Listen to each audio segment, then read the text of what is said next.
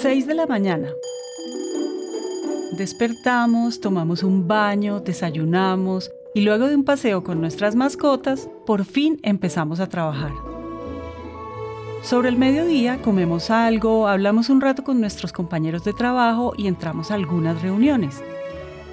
Y ya por fin en la noche, luego de una larga jornada laboral, llegamos a casa a descansar. Esto una y otra vez durante cinco días, hasta que llegue el fin de semana y podemos hacer algo más. Independientemente de si es en este orden o al menos si es parecida a esta, todos tenemos una rutina, esa costumbre de hacer algo de forma periódica que trae algo de estabilidad. Pero, ¿qué pasa cuando se pierde esa estabilidad y nuestra rutina se ve forzada a cambiar?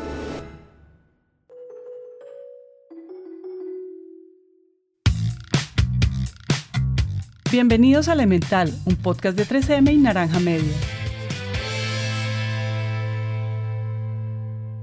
Cuando se trata de pensar en nuestro comportamiento, generalmente no pensamos más allá de lo superficial, es decir, creemos que la forma en que nos comportamos es algo natural y que hacemos las cosas casi que por inercia, lo que provoca que muy pocas veces pensemos que la responsabilidad de nuestras acciones en realidad es de nuestro cerebro pues es algo tan natural que en ocasiones pasa desapercibido. Es por eso que en este episodio queremos hablar de él y sobre cómo nos ayuda a adaptarnos a esos cambios de rutina y pérdidas de la estabilidad de la que hablamos hace unos segundos. Si hablamos en términos neuroanatómicos, todos los cerebros están en la capacidad de adaptarse a cualquier cambio. Por muy complejo o muy diferente que sea la situación, todos los cerebros están biológicamente diseñados para generar esas adaptaciones, sobre todo por eh, medio de un mecanismo muy bonito que se llama la plasticidad cerebral.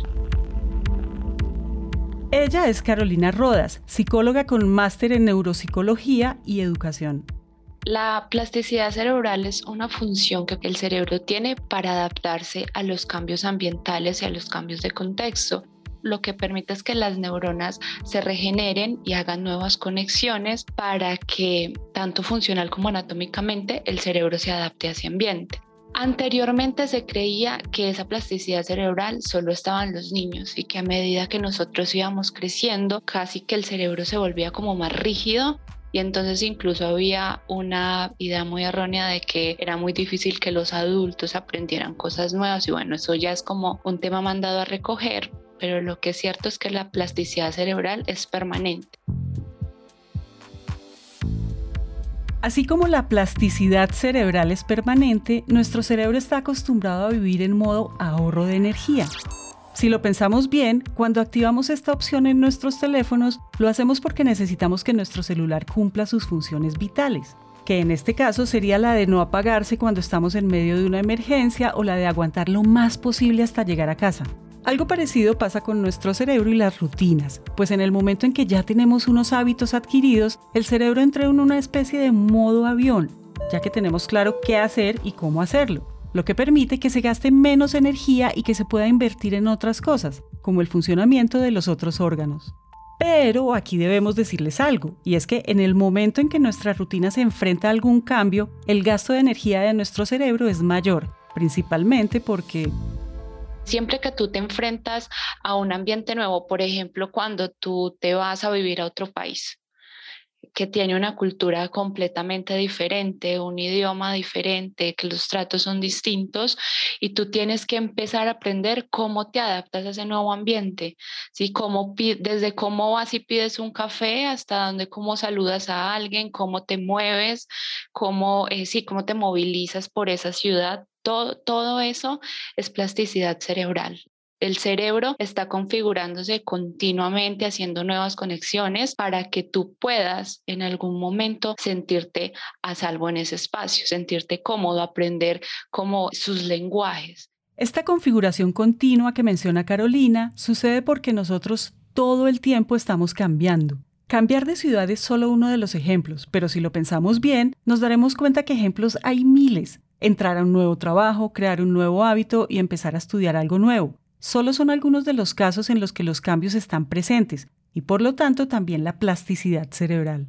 Sin embargo, a diferencia de estos cambios que quizás nosotros buscamos, hay otros cambios o situaciones que llegan de la nada y que nos obligan a repensar las maneras en que interactuamos con nuestro alrededor de forma repentina. Para no ir más lejos, podemos pensar en las recesiones económicas, la Primera o la Segunda Guerra Mundial o alguna catástrofe natural. Y claro, el cambio más reciente que sin duda en los últimos años ha dado mucho de qué hablar, la pandemia del COVID-19. Puede que las razones detrás de estas situaciones y la forma en que abordamos cada una de ellas en su momento haya sido diferente. Pero lo cierto es que si hoy estamos hablando de esos momentos como algo pasado, es porque son una muestra de que sí logramos adaptarnos. Y esto fue posible debido a la planeación y las diferentes estrategias que usamos para que ese proceso fuera mucho más tranquilo, habilidades que en términos neurológicos tienen nombre. Hay una área en el cerebro, en el lóbulo frontal, que se encarga de manejar todo lo que son los procesos de funciones ejecutivas. Las funciones ejecutivas son unas habilidades de orden superior que solo tenemos los seres humanos y son las herramientas que nos ayudan a relacionarnos con el medio, con el contexto, nos ayudan a planificar, anticipar, a la toma de decisiones, al manejo instruccional, a la inhibición de estímulos, la memoria, la atención, todos esos procesos que nos ayudan a tener una interacción adecuada con el medio. Esas funciones ejecutivas son como la clave para este proceso de adaptación que las personas empezaron a tener. Empezamos a planear diferente, empezamos a entender que eh, las reuniones, por ejemplo, tenían otro ambiente, empezamos a anticipar cómo afrontar los nuevos retos que esto nos traía y también pues las, las dificultades, porque no hay que dejar de lado las dificultades. Todos sabemos que con la pandemia vinieron muchos cambios y con ellos diferentes momentos o situaciones que requerían que reimagináramos cómo hacíamos las cosas. Una de esas situaciones fue nuestro trabajo y cómo pasamos de ir a la oficina a trabajar de forma remota. Según un estudio de 3M realizado en diciembre de 2021 en 11 países, entre los que se encuentran Brasil y México, de 22.000 personas encuestadas, el 64% prefiere trabajar de forma remota, no obstante, teniendo en cuenta lo que dice Carolina sobre las dificultades, más allá de pensar en las personas que lograron adaptarse, deberíamos preguntarnos qué sucede o qué sucedió con ese 36% que no logró estar en sintonía con esa nueva forma de trabajar. Si lo pensamos por un momento, seguramente todos conocemos a alguien para quien los cambios de esta nueva realidad no fueron tan fáciles de llevar. De hecho, nosotros podemos ser esa persona. Quizás con el home office o con la educación virtual, algunas cosas no quedaban claras. Este método no era el más adecuado y las diferentes estrategias que intentábamos o que se nos ocurrían gracias a nuestras funciones ejecutivas tampoco funcionaban. Hasta de pronto nuestro trabajo era imposible de reimaginar de forma virtual por sus condiciones. O quizás nuestro hogar no era el más adecuado para concentrarnos. Entonces, ¿qué fue diferente? ¿Qué sucedió en nuestro ambiente para que el cambio no fuera tan sencillo? ¿Qué pasó con la pandemia? Las personas empezaron a enfrentarse a un estado como de alerta, de peligro, y eso generó muchos procesos de ansiedad y de depresión. Si hablamos de alguna estructura cerebral importante, podríamos nombrar a la amígdala, que es esa estructura cerebral encargada de la regulación emocional, pero sobre todo de la reacción al miedo. Entonces, cuando tenemos un evento como una pandemia, muchas personas empiezan a experimentar mucho miedo por el futuro. ¿Qué va a pasar? ¿Cómo voy a hacer? ¿Si voy a poder? O a extrañar demasiadas cosas del pasado. ¿sí? Entonces, desarrollaron dinámicas de, de supervivencia pensadas a futuro o ancladas al pasado. Y los procesos de ansiedad y de depresión cortan los procesos de neurogénesis. Por si no saben qué es la neurogénesis, es el proceso en el que nuestro cerebro crea nuevas neuronas. Pero continuemos. Entonces es mantenerse en ese estado de, de, de, estrés, de alerta constante, como si estuviéramos casi que protegiéndonos cada minuto de algo que nos va a hacer mucho daño, impide que se regeneren esas conexiones neuronales y que se produzcan procesos de adaptación. Pensar en el qué hubiera pasado si... o pensar en algo que era mejor antes, son cosas por las que todos hemos tenido que pasar y no necesariamente debido a la pandemia, todo lo contrario. Estas son ideas que llegan a nuestra cabeza porque ante los cambios drásticos nuestro cerebro siempre está comparando el pasado con lo que estamos viviendo, principalmente porque para nosotros no hay nada mejor que vivir en ese piloto automático del que les hablamos al inicio.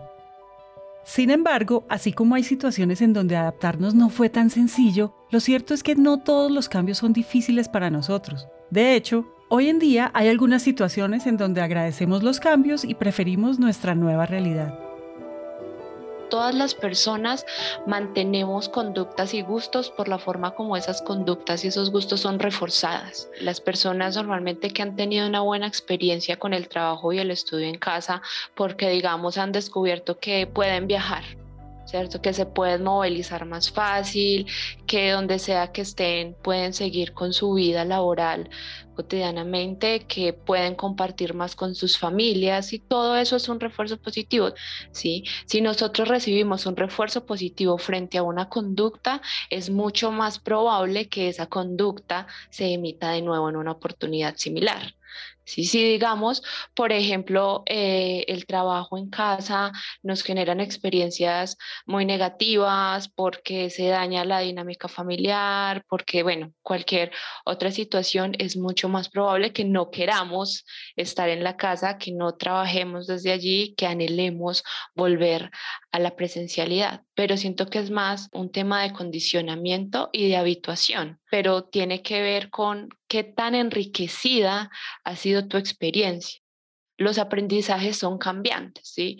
Tú puedes decir, a mí me encanta estar en, eh, en, la oficina, mi ambiente laboral es muy lindo, mis compañeros son muy buenos, pero ahora que estoy en la casa, pues más o menos lo que les decía ahorita, puedo viajar, manejo mi tiempo, me levanto más tarde, trabajo más cómoda y eso me refuerza positivamente. Mi aprendizaje cambia, mi aprendizaje frente al concepto del mundo de, laboral y de la ejecución de, de mis tareas cambia. El, el, el, aprendizaje es constantemente cambiante, pero depende de los estímulos o reforzantes o negativos que frente a la experiencia.